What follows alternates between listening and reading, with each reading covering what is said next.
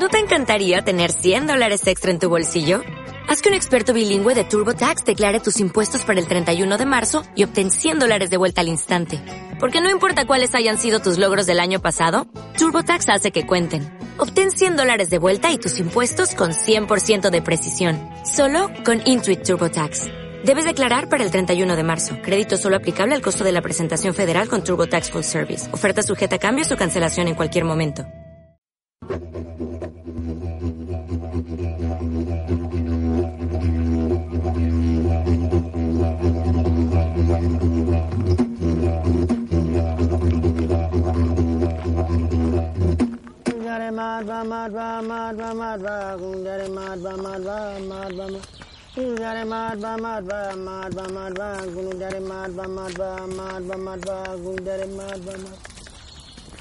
Voces que caminan.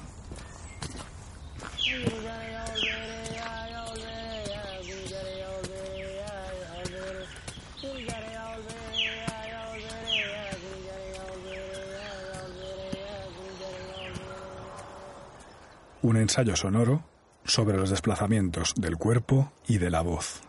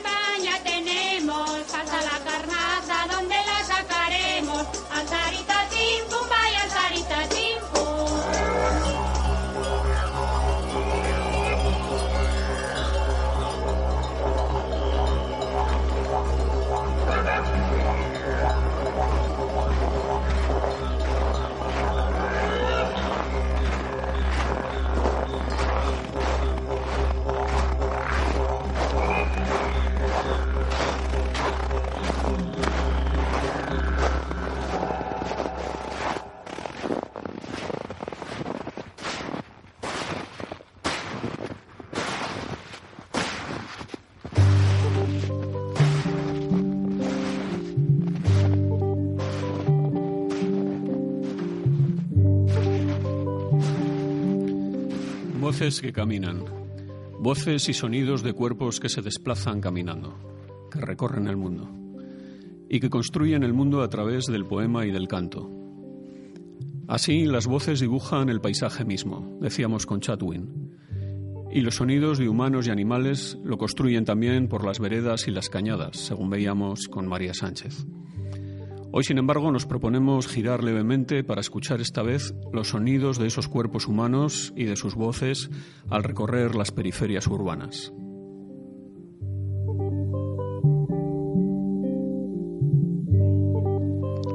Mi nombre es Gabriel Villota Toyos y os invito a compartir este programa que se viene desarrollando a lo largo del otoño con una cita mensual, de modo que podamos escuchar juntos esas voces y esos sonidos a través de la plataforma que en esta ocasión nos ofrecen con Sony y Azcuna Sentroa. Bienvenidas, pues, a esta tercera entrega de Voces que Caminan.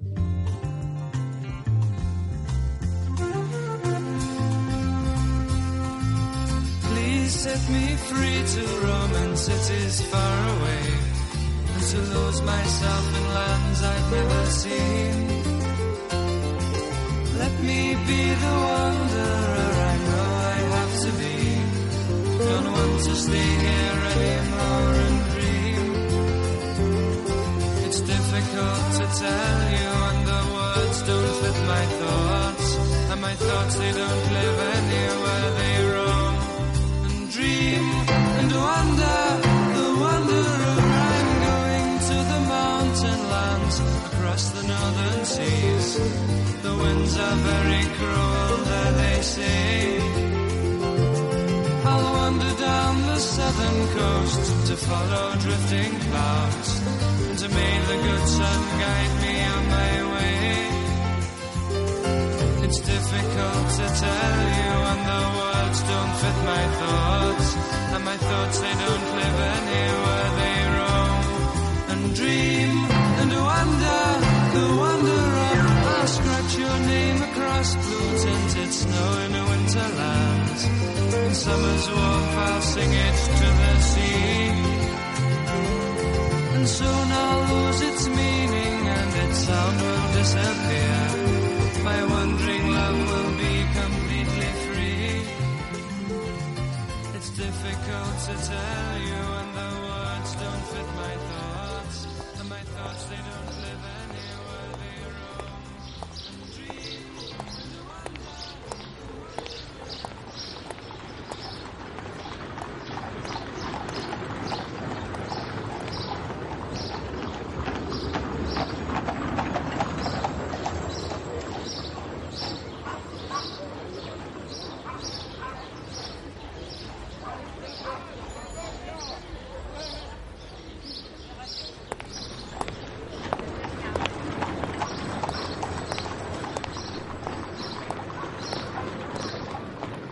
comienzos del siglo XIX, varios autores románticos ya habían escrito abundantemente sobre la experiencia del caminante solitario.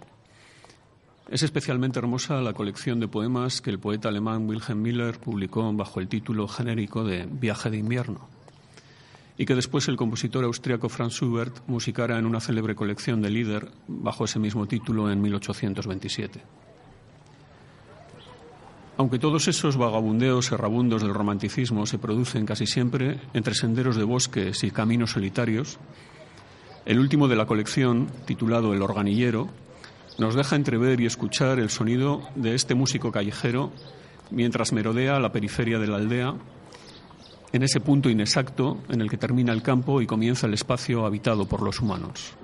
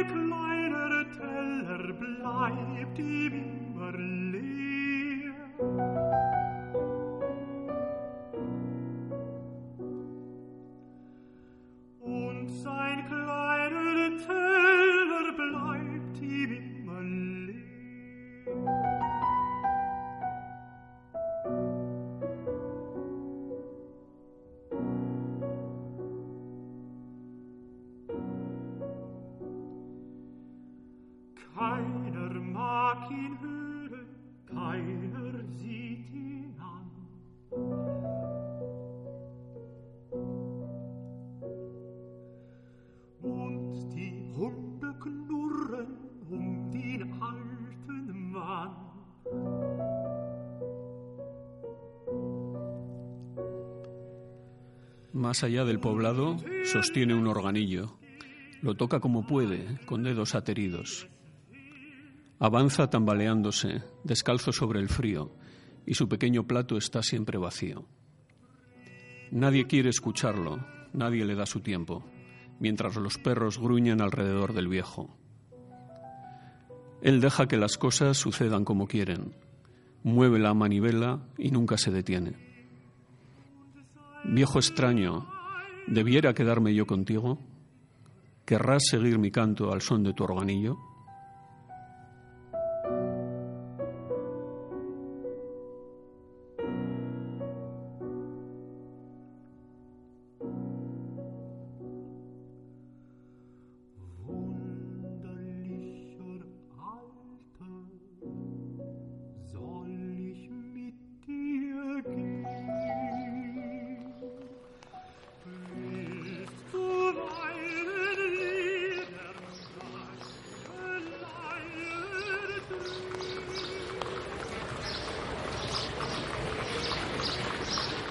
Sin embargo, no será hasta bien mediado ese mismo siglo cuando Charles Baudelaire, por vez primera, advierta el potencial poético implícito en los recorridos por las calles de la gran ciudad a través de la figura del flaneur, ese caminante urbano tantas veces evocado en sus poemas y textos.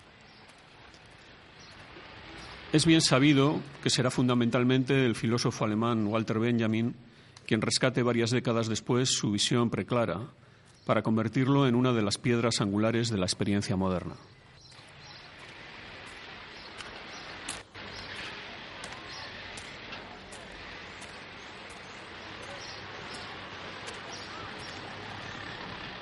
Benjamin nos recuerda que con Baudelaire la ciudad, para ambos por antonomasia París, se hace por vez primera tema de la poesía lírica.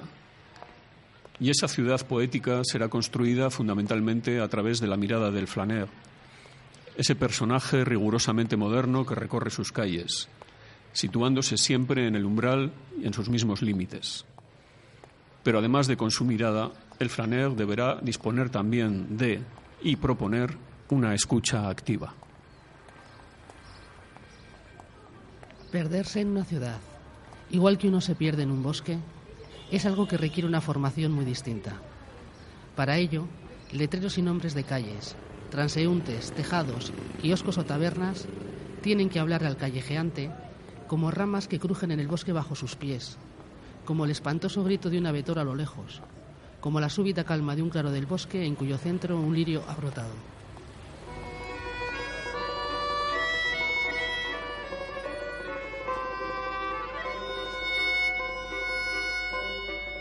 Sous le ciel de Paris s'envole une chanson.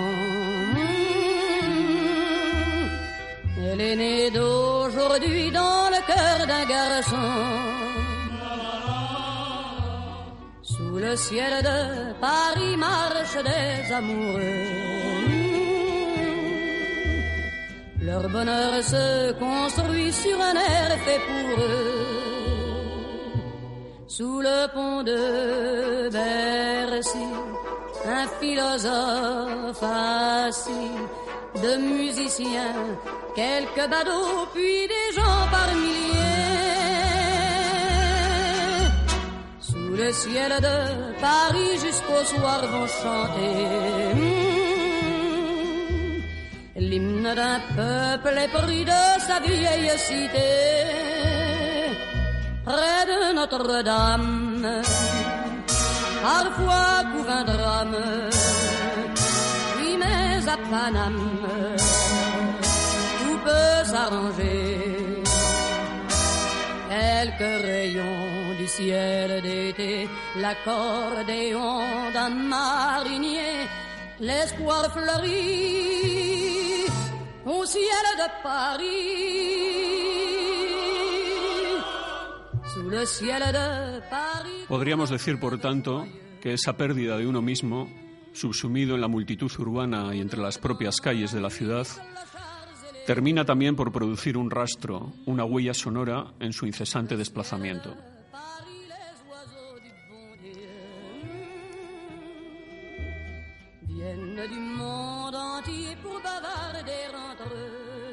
Como los que viviera aquel otro gran paseante, el escritor suizo Robert Balser, tan admirado por el propio Benjamin, y quien en su novela, novela de 1917, El Paseo, llega a describir auténticas experiencias de transformación interior causadas por los paseos y que se convierten en una suerte de epifanía sonora o si acaso en una psicofonía.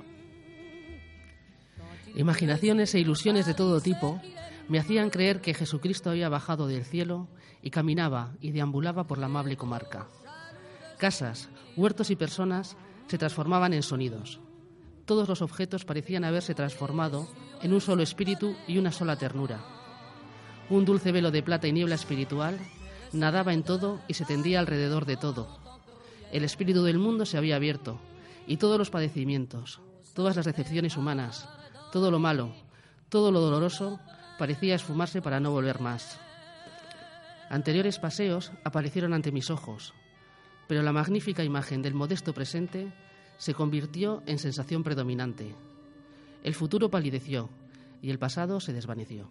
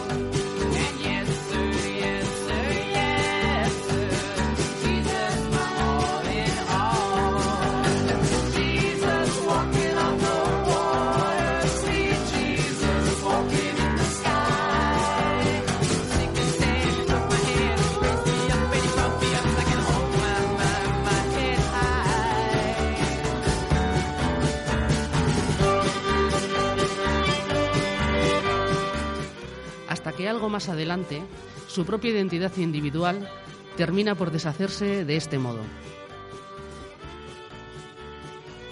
Yo me había convertido en un interior y paseaba como por un interior. Todo lo exterior se volvió sueño, lo hasta entonces comprendido incomprensible. Desde la superficie me precipité a la fabulosa profundidad que en ese momento reconocía como el bien. Aquello que entendemos y amamos nos entiende y nos ama también. Yo no era yo, era otro. Y precisamente por eso otra vez yo. A la dulce luz del amor reconocí, o creí deber reconocer, que quizá el hombre interior sea el único que en verdad existe.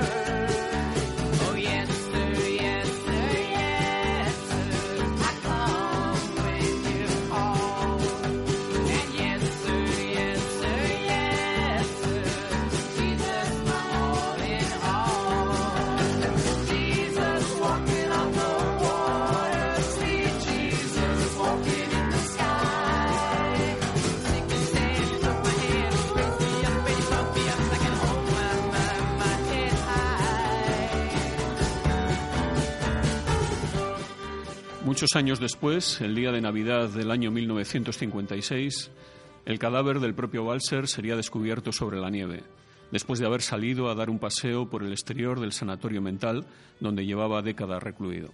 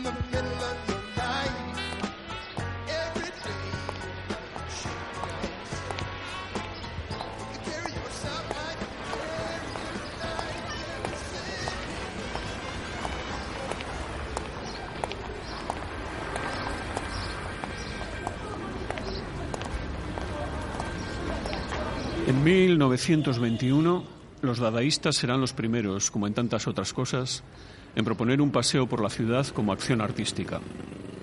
De esta manera, por vez primera, se traslada la cuestión estética, a través de los cuerpos de los artistas, a un espacio cualquiera, irrelevante, de la ciudad. En este caso, la modesta iglesia semiabandonada de Saint-Julien-le-Pauvre. Entre las fotos y otros elementos que docu- documentaron aquella acción paseo, vemos una en la que los dadaístas posan en un, terri- en un terreno sin cultivar, un descampado característico de zonas abandonadas, traseras, propias de los espacios urbanos modernos.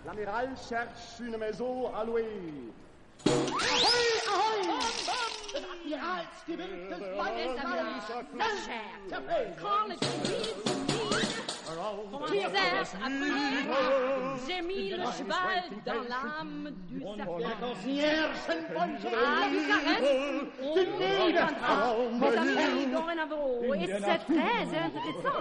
C'est tristement équatorial. Pero los verdaderos recorridos urbanos de este grupo de artistas surgirían algunos años después, a partir de 1924, ya convertidos en grupo surrealista. Según el propio Breton escribiera, se trataba de practicar una exploración hasta los límites entre la vida consciente y la vida soñada. De ahí surgió una deambulación, partiendo de Blois, una ciudad elegida al azar sobre el plano.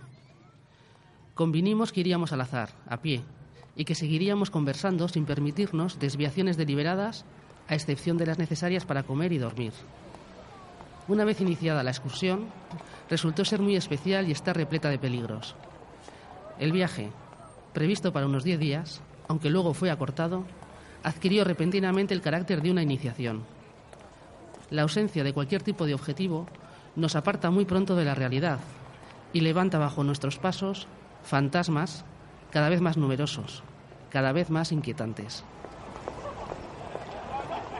De la convicción surrealista de que en la ciudad pueden revelarse aspectos no visibles de la realidad, pero quizás sí audibles, y que mediante las deambulaciones podemos atravesarla igual que surcamos la mente, podríamos entonces concluir que los sonidos de los cuerpos y las voces de la deambulación urbana podrían estar dejando aflorar aspectos del inconsciente colectivo de la propia ciudad.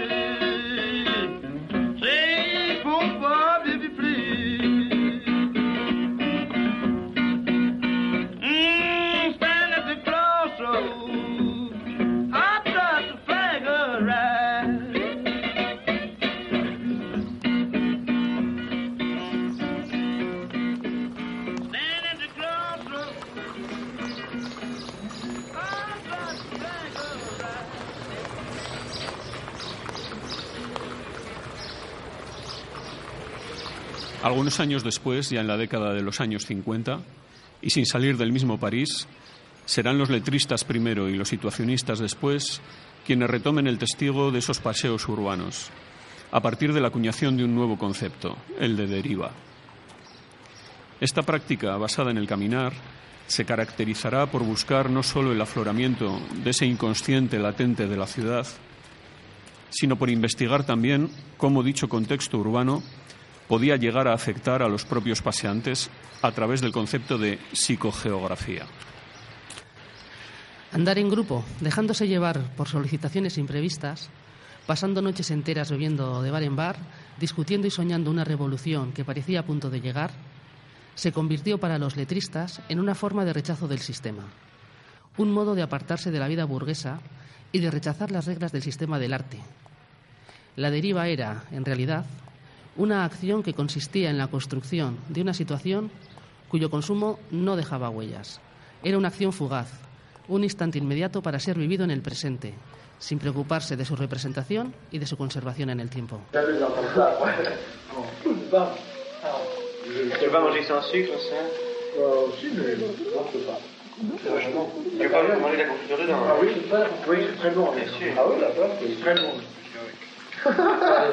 Je pas. Les parlent. Alors, le confiture et le gourdin, je savais. Mais surtout, pourquoi moi je mettrais de la confiture là-dedans alors que sans sucre Guy Debord, probablemente el más conspicuo de los miembros de la Internacional Situacionista, definió en 1955 una serie de métodos experimentales mediante los que buscaba observar algunos procesos del azar y de lo previsible en las calles, aunque tratando de superar pronto el aspecto aleatorio que no consideraba determinante, puesto que para él en la ciudad siempre había un relieve psicogeográfico que terminaba por manifestarse en las derivas, mostrando las corrientes continuas que lo atravesaban.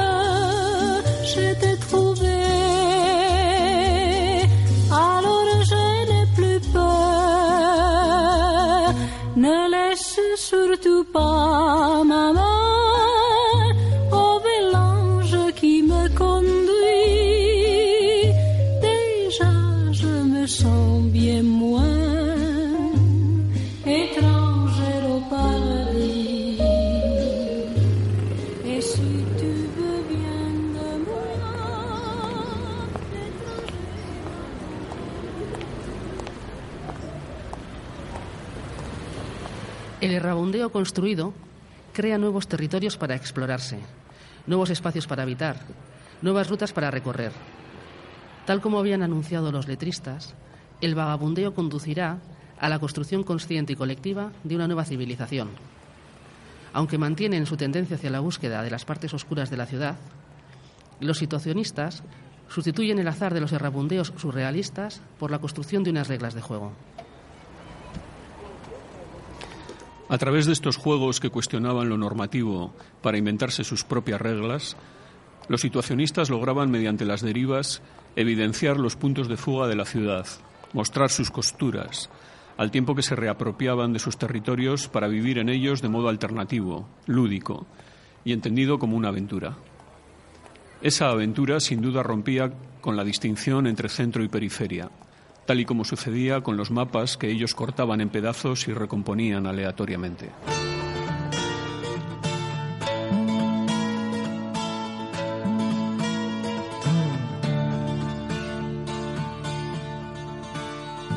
Avevo una ferita in fondo al cuore, soffrivo, soffrivo. Le dissi non è niente, ma mentivo, piangevo, piangevo. Per te si è fatto tardi, è già notte, non mi tenere, lasciami giù. Mi disse non guardarmi negli occhi e mi lasciò cantando così. Che colpa ne ho se il cuore è uno zingaro e va?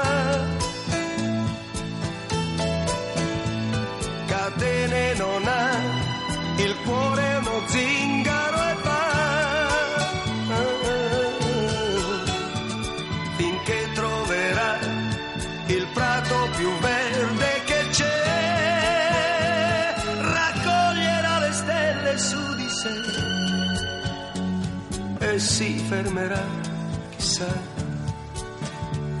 e si fermerà.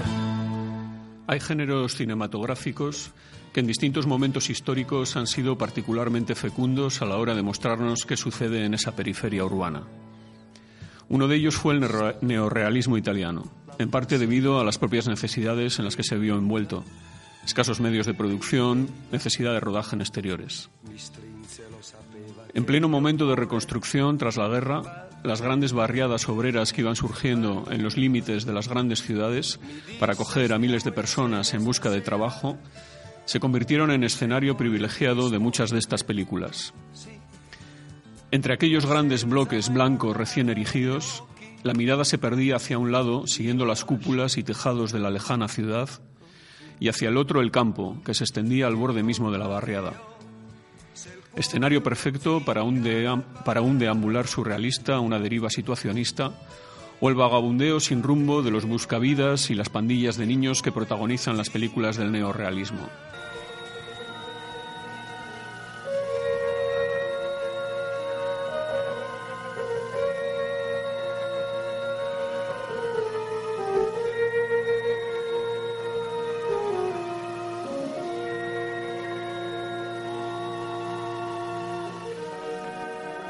En un film emblemático como Ladrón de bicicletas de Vittorio de Sica, del año 48, vemos desde el comienzo cómo la vida de sus personajes está instalada en esas barriadas, más allá de las cuales solo vemos descampados y solares vacíos, y desde las que sus protagonistas intentan acceder a un lejano centro urbano que es donde aparecen las pocas oportunidades de conseguir trabajo. El murmullo de voces de la gente, las pisadas corriendo, los pasos y las voces de unos cuerpos y otros en búsqueda de ese trabajo, las bocinas de autobuses y los timbres de bicicletas y tranvías, nos recrean el paisaje sonoro en el que se envuelve el caminar muchas veces desesperado de sus protagonistas.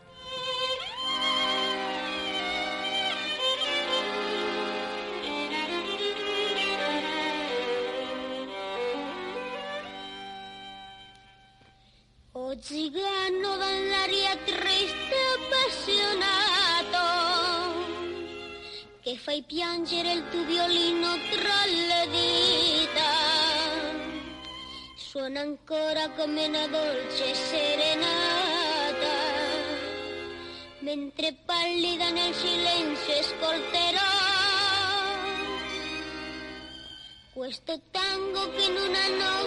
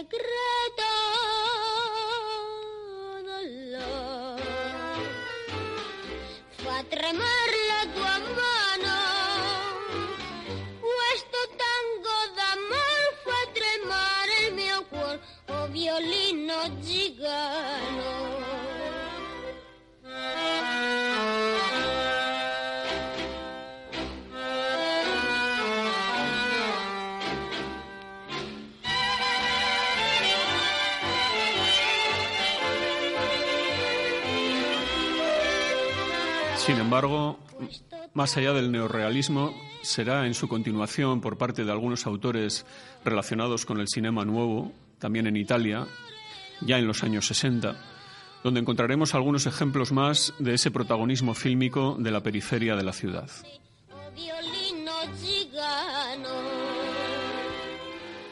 En películas como Mama Roma, de Pierpaolo Pasolini, del año 62, dicho protagonismo es indiscutible. Y esa periferia se llena de nuevo de las voces de los protagonistas en el mercado, en su deambular entre los descampados, donde termina la ciudad y aparecen las ruinas del pasado romano o el sonido de sus pies arrastrándose por la gravilla de esas calles recién asfaltadas.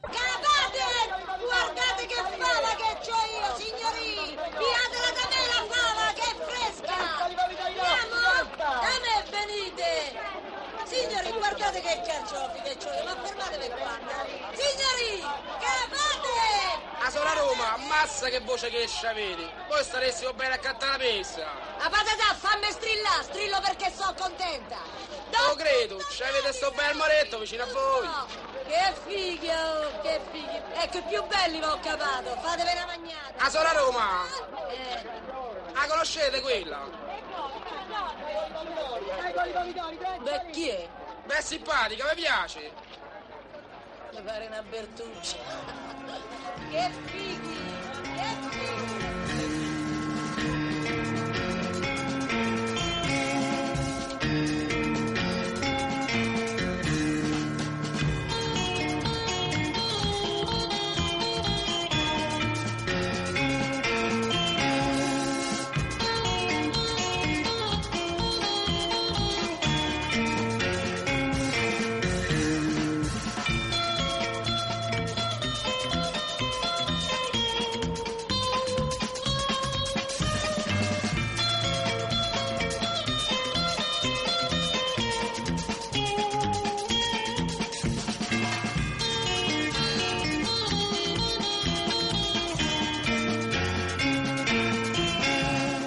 Igualmente, en títulos como Uccellacci e Uccellini, también de Pasolini, de 1966, el periplo de los personajes de Totò y Nineto es prácticamente el del límite mismo de la ciudad, en los alrededores del aeropuerto de Fiumicino.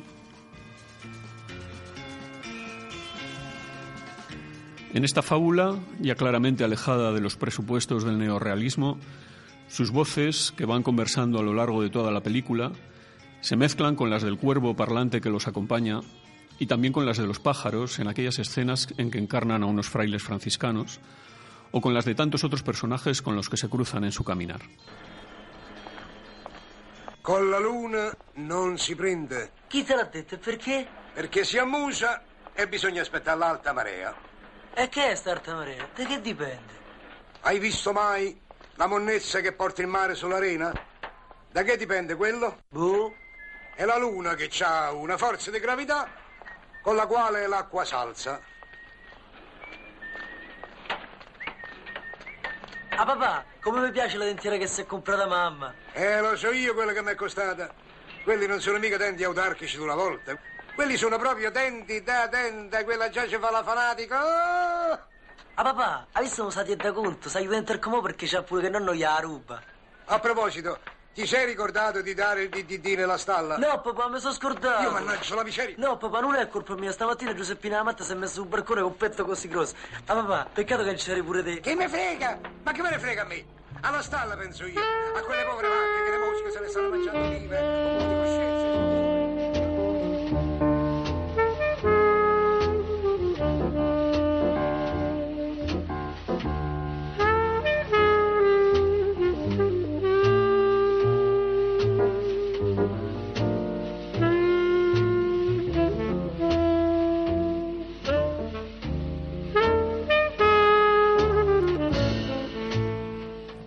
Sin embargo, con el cine de Antonioni ya sí que nos encontramos ante un espacio radicalmente nuevo, en el que el cuerpo queda aislado por la arquitectura, que casi siempre ejerce un peso alienante sobre el mismo.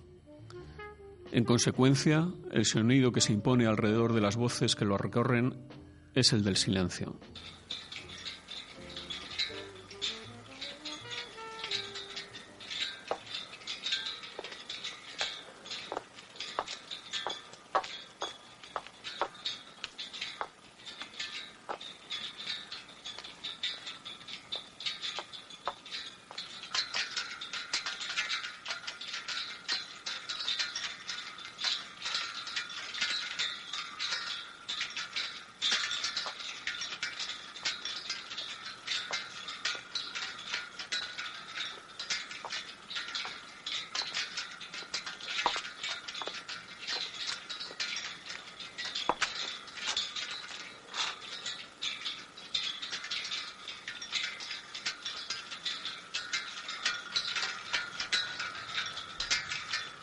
El concepto situacionista de deriva nos sirve también aquí para guiarnos por esos paisajes urbanos opresores que se abren ante nuestros ojos y oídos en las películas de Antonioni y que en el discurrir del cuerpo aislado y solitario de sus protagonistas, todas mujeres en su, en su trilogía existencial, se manifiestan de modo agresivo bajo la forma de diferentes ruidos inesperados.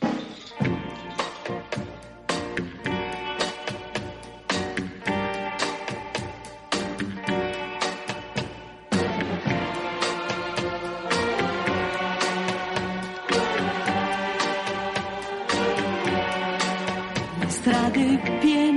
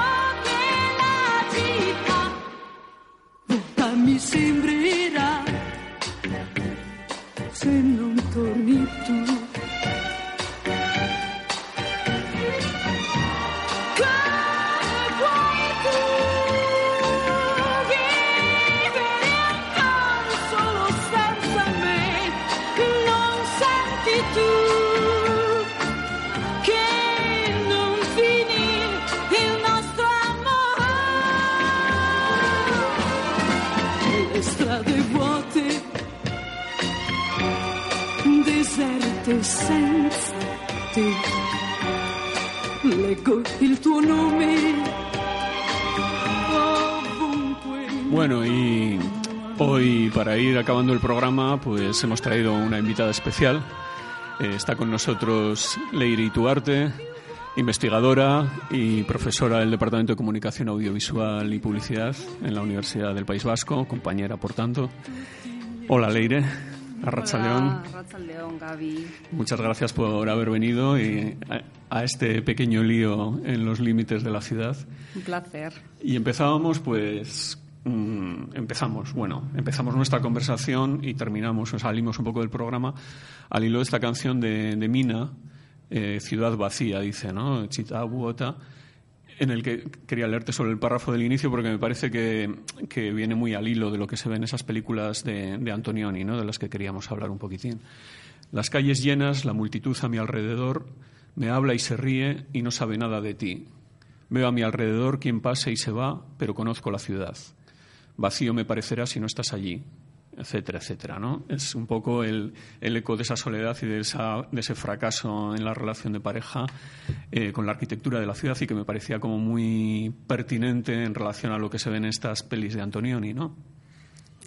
Sí, es verdad. Los personajes de Antonioni son siempre personajes errabundos que a menudo deambulan eh, por esa periferia de la ciudad moderna.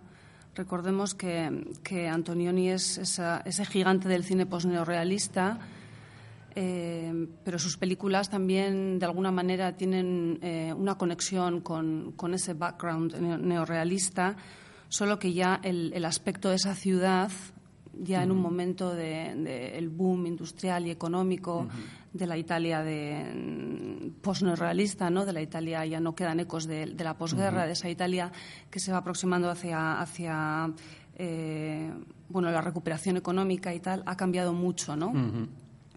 Y estos personajes eh, ya no son los personajes proletarios del neorrealismo italiano. Claro, esa Italia, si es que al final es la Italia que se ve totalmente inmersa ya en el flujo del capitalismo y que precisamente es la que Pasolini, por otro lado, detesta, ¿no? Cuando ya deja de ver los rostros y los cuerpos que, que él reconocía como propios de Italia, ¿no? Exactamente. Entonces mm. estamos hablando aquí de, de, ese neorrealismo sin bicicleta, ¿no? Al que sí. se refería Gilles Deleuze casi parafraseando las palabras del propio Antonioni, y por tanto unos personajes que ya no son personajes obreros, son de la clase media alta, de esa eh, Italia que camina hacia la recuperación económica, hacia el boom industrial, y siempre aparecen estos personajes eh, errabundos, erráticos, deambulando, eh, recorriendo los espacios periféricos de esa ciudad con cierta indolencia y, y progresivamente, ¿no? Lo, y esta es la parte enigmática de sus películas, se van evaporando, literalmente se evaporan, se desvanecen como si, casi como si esos mismos espacios los hubieran engullido por completo. Claro, hay, hay una cosa que en esa comparación me parecía muy interesante también al, al ir mirando secuencias ¿no? y preparando un poco el programa. Eh, en la diferencia que hay, siendo todo cuerpos que recorren periferias urbanas y todas en el marco del cine italiano, eh, me daba la impresión de que, de que, esos cuerpos en las pelis todavía del neorrealismo eran cuerpos colectivos o acompañados casi siempre, ¿no? Mientras que en Antonioni ya el cuerpo es algo totalmente aislado, individual, ¿no? Aislado y ah. completamente solitario, ¿no? Sí. Eh, Hasta ese desvanecimiento sí. que dices, ¿no? Que parece que. Exactamente, son cuerpos, eh, bueno, cuerpos en crisis, sujetos completamente aislados. Eh, que, que, que, van desapareciendo, ¿no? Lo mismo que la, la, lo mismo que, que, la casi que la narrativa, ¿no? Son célebres las derivas narrativas de sus películas. Y bueno, Pascal Bonitzer, por ejemplo, cuando habla de cine de Antonioni, habla de la borradura de esos, de esos personajes, de su desvanecimiento en relación a, a sus célebres desencuadres también, ¿no? Que es un recurso de la puesta en escena que tiene mucho que ver con este concepto del claro. vacío y de la deriva de la que estamos hablando. ¿no? Claro, de... eso te iba a decir, que además eh, ese trabajo de puesta en escena se articula fundamentalmente a través del encuadre de las arquitecturas, ¿no? Absolutamente. Mm. De alguna manera, el paisaje urbano, ese paisaje, ese paisaje urbano de la ciudad moderna italiana... Eh, lo que hace es acaba engullendo a los propios personajes y toma el protagonismo de los personajes hasta el punto de que los personajes son expulsados uh -huh. del encuadre, ¿no? Y es la ciudad, la arquitectura, siempre caminando hacia una representación abstracta de esa arquitectura, de ese espacio urbano, la que toma el, el- el lugar eh, primigenio, el lugar central en el centro del, del encuadre. Por eso Bonichar habla mucho de este recurso, el desencuadre, como, como un recurso de puesta en escena que consiste precisamente en la utilización de un encuadre desviado ¿no? De la norma clásica. Sí, un fíjate lo que encuadre- decíamos de las derivas, ¿no? Al final. Exactamente. Que es el- la idea de desvío, precisamente, ¿no? Exactamente. Y, por tanto, un, encuadre eh, vaciado eh, que lo que hace es desplazar las zonas significativas de la imagen, en este caso los personajes, lejos del centro. Claro.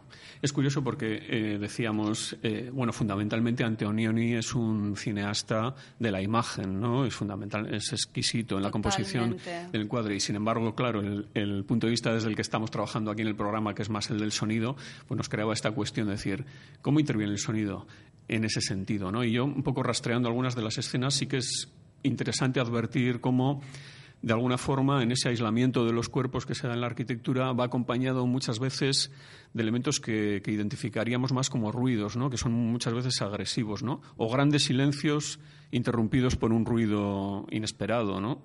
Sí, claramente. eh, eh, Antonioni no hay duda de que es un, es un explorador de la imagen y en ese sentido el, el sonido, el espacio sonoro, yo creo que sirve mucho como acompañamiento ¿no? de, de esas, de su siempre exquisita eh, puesta en escena.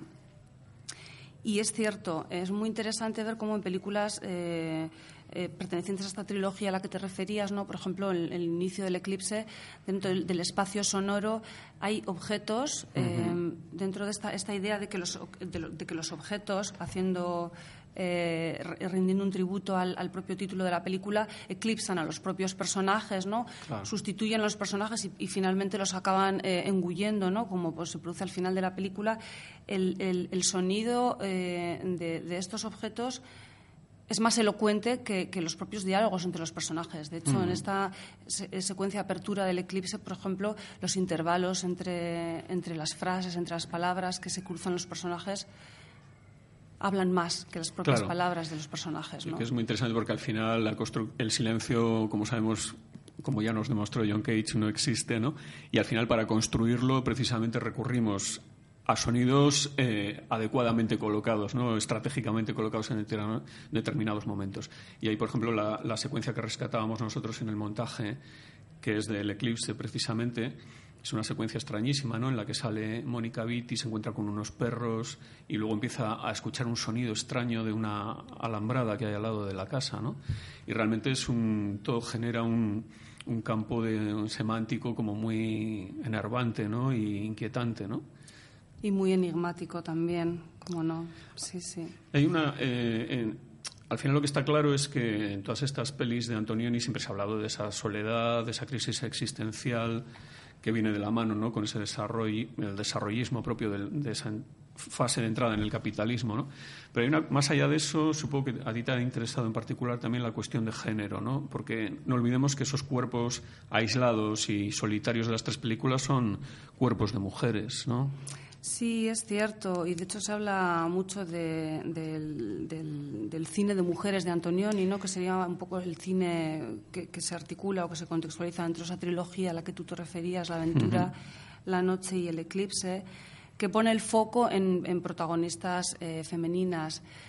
Pero que sea un cine de mujeres, yo entiendo que tampoco significa necesariamente que la mirada sea femenina.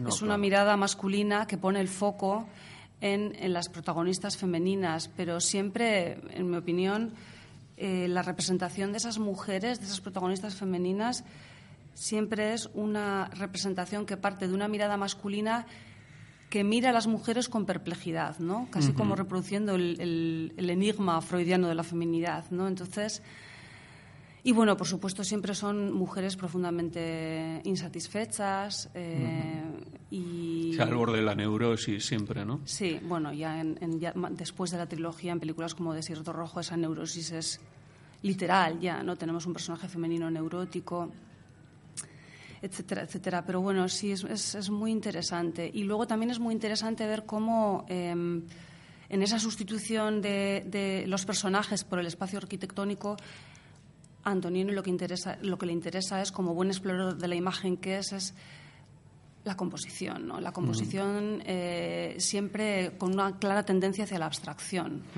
Y todo eso, eh, bueno, se va desplegando en una, en una puesta en escena absolutamente exquisita. Claro que ahí es donde decíamos que interviene precisamente ese trabajo mm, mm, quizás mínimo, pero muy importante del sonido también para, a través de elementos mínimos, eh, reforzar los silencios, ese sentido también como compositivo ¿no? de, de la banda sonora. Muy bien, pues yo creo que, que se nos va acabando el tiempo del programa. Eh, no sé si tenías ahí entre tus apuntes alguna cuestión más, eh, Leire, que, que nos pudiera interesar rescatar de Pues estas hay pelis de Antonioni. Muchísimas cosas interesantísimas de las que hablar eh, de las películas de Antonioni y casi necesitaríamos no un programa, sino Bueno, como decíamos, además que son cuestiones que todas ellas continúan después también en, en pelis posteriores, ¿no? Como Desierto Rojo, incluso totalmente Blow Up. toda esa, esa errancia de los personajes, esa, esos personajes errabundos eh, se perpetúan, ¿no? Eh, Más allá de esa trilogía, en películas como Desierto Rojo y en películas como Blow Up, en la que eh, tenemos a un protagonista masculino Sí, es verdad. que nos retrata muy bien ese swinging London de los años 60, que también es muy interesante. Y, y yo sobre todo recalcaría tal vez la idea de esta, esta idea no tan moderna de, de- de la borradura del personaje, ¿no? Y lo tremendamente Del vacío. contemporáneo que sigue siendo el cine de Antonioni, ¿no? Porque yo revisando Muchísimo. las películas ahora pues, parece mentira que tengan 50 años porque siguen siendo muy, muy válidas estéticamente y a nivel de, de contenido, ¿no? Y además son películas tan ricas que no te cansas de, de trabajarlas, de estudiarlas, de pensar sobre ellas. Realmente dan muchísimo juego. Muy bien, Leire, pues muchas gracias. Eh, gracias Placer. también. Vamos terminando nuestro programa de hoy, el tercero de la serie. Nos queda ya solo el cuarto el mes que viene. Y vamos escuchando algo de música, Alberto.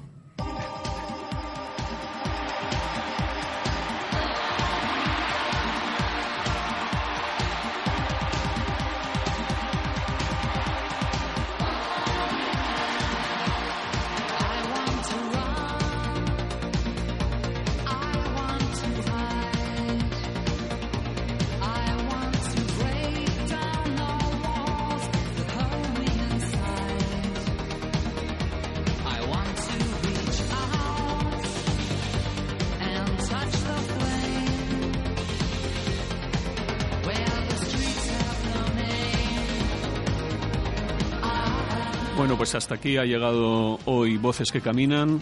Hoy hemos tenido ocasión de escuchar las voces y los cuerpos desde recorriendo la ciudad, ¿no? recorriendo la periferia de la ciudad, con los flaneurs de Baudelaire, de Benjamin, hasta los cuerpos eh, subalternos eh, eh, que retrata el neorrealismo italiano que recorren esas periferias urbanas y habiendo pasado entre medio por surrealistas y situacionistas. Gracias una vez más a Maya Arzoz por su locución y su compañía, Alberto de la Hoz por su, por su ayuda técnica y en esta ocasión a Leire Tuarte que nos ha acompañado para hablar un poco de cine y nada, será hasta la próxima.